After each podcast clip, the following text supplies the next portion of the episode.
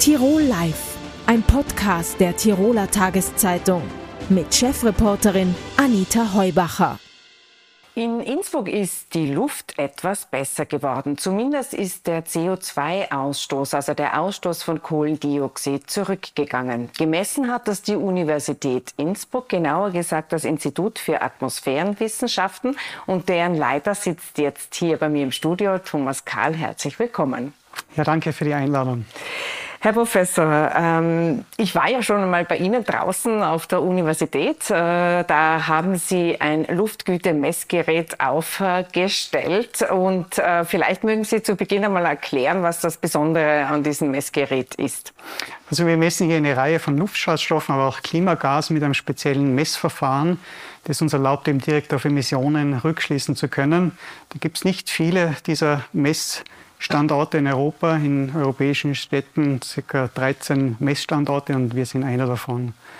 Das heißt also, man darf das nicht verwechseln mit der Luftgüte, die sonst ja bei uns äh, in den Medien äh, groß äh, für Schlagzeilen sorgt, nämlich die Luftgüte entlang der Autobahn, wo eben Stickoxide gemessen werden. Sie messen CO2, Kohlendioxid, also das Gas, das wesentlich für die Erderwärmung auch zuständig ist.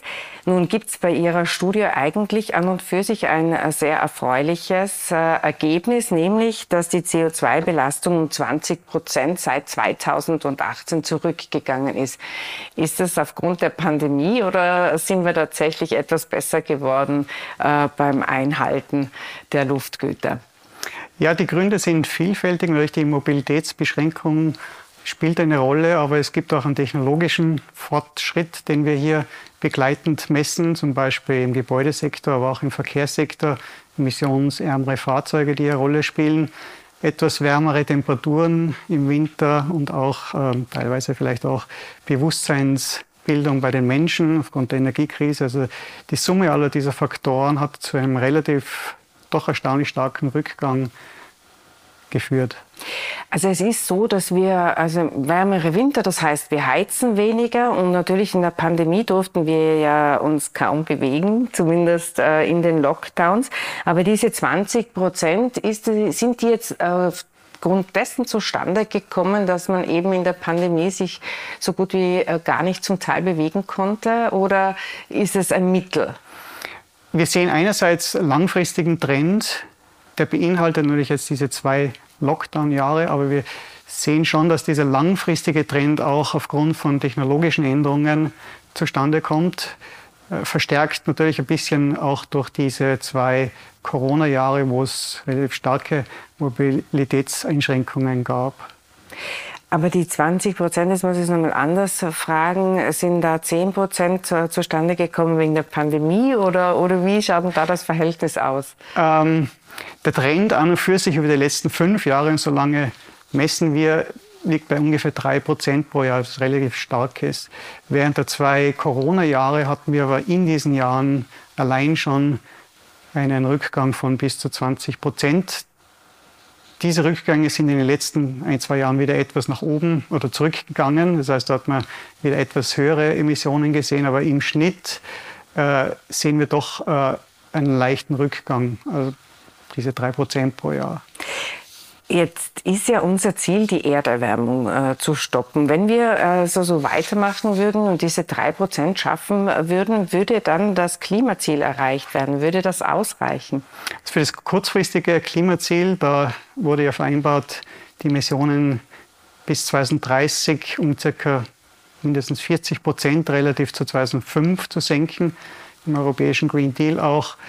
Die ähm, sind durchaus erreichbar, wenn diese Emissionsrückgänge, so wie wir sie die letzten fünf Jahre gesehen haben, prozentuell weiter bestehen. Man darf auch nicht vergessen, dass seit 2005 bis 2018, also da, wo wir messen, unsere Messungen begonnen haben, auch schon äh, die Emissionen österreichweit um ca. 20 Prozent gesunken sind. Also in Summe dessen kann man diese 40 Prozent wahrscheinlich äh, erreichen. Ja.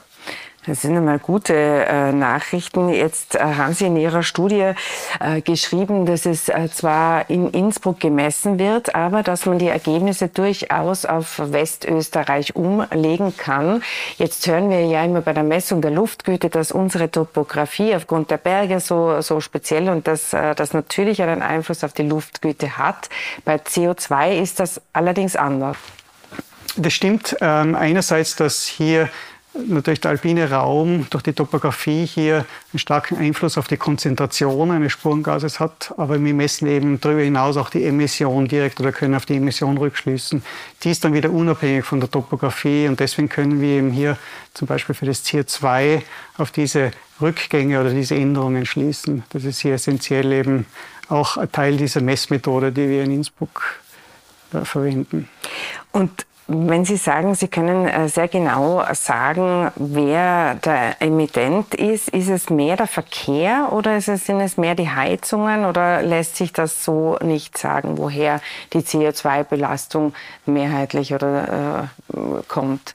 Ja, ist Großteil kommt, sagen wir so.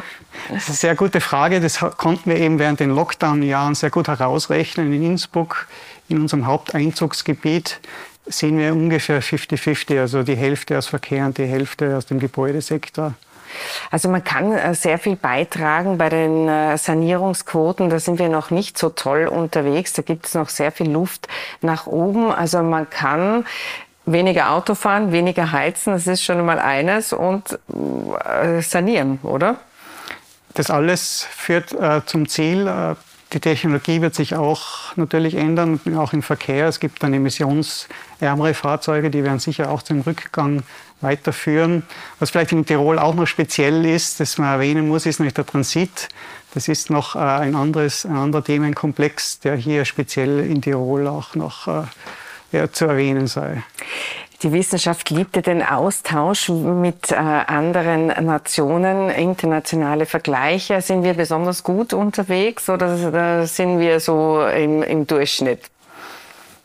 Für CO2 liegen wir im europäischen Durchschnitt. Das konnten wir auch bei einer Vergleichsstudie zeigen, wo wir eben Innsbruck mit zwölf anderen Standorten verglichen haben und sehen, dass die CO2-Rück- oder die CO2-Rückgänge auch während der Corona-Zeit in etwa im europäischen Mittel lagen. Herr Professor, herzlichen Dank für den Besuch im Studio. Vielen Dank für die Einladung. Tirol Live, ein Podcast der Tiroler Tageszeitung. Das Video dazu sehen Sie auf tt.com.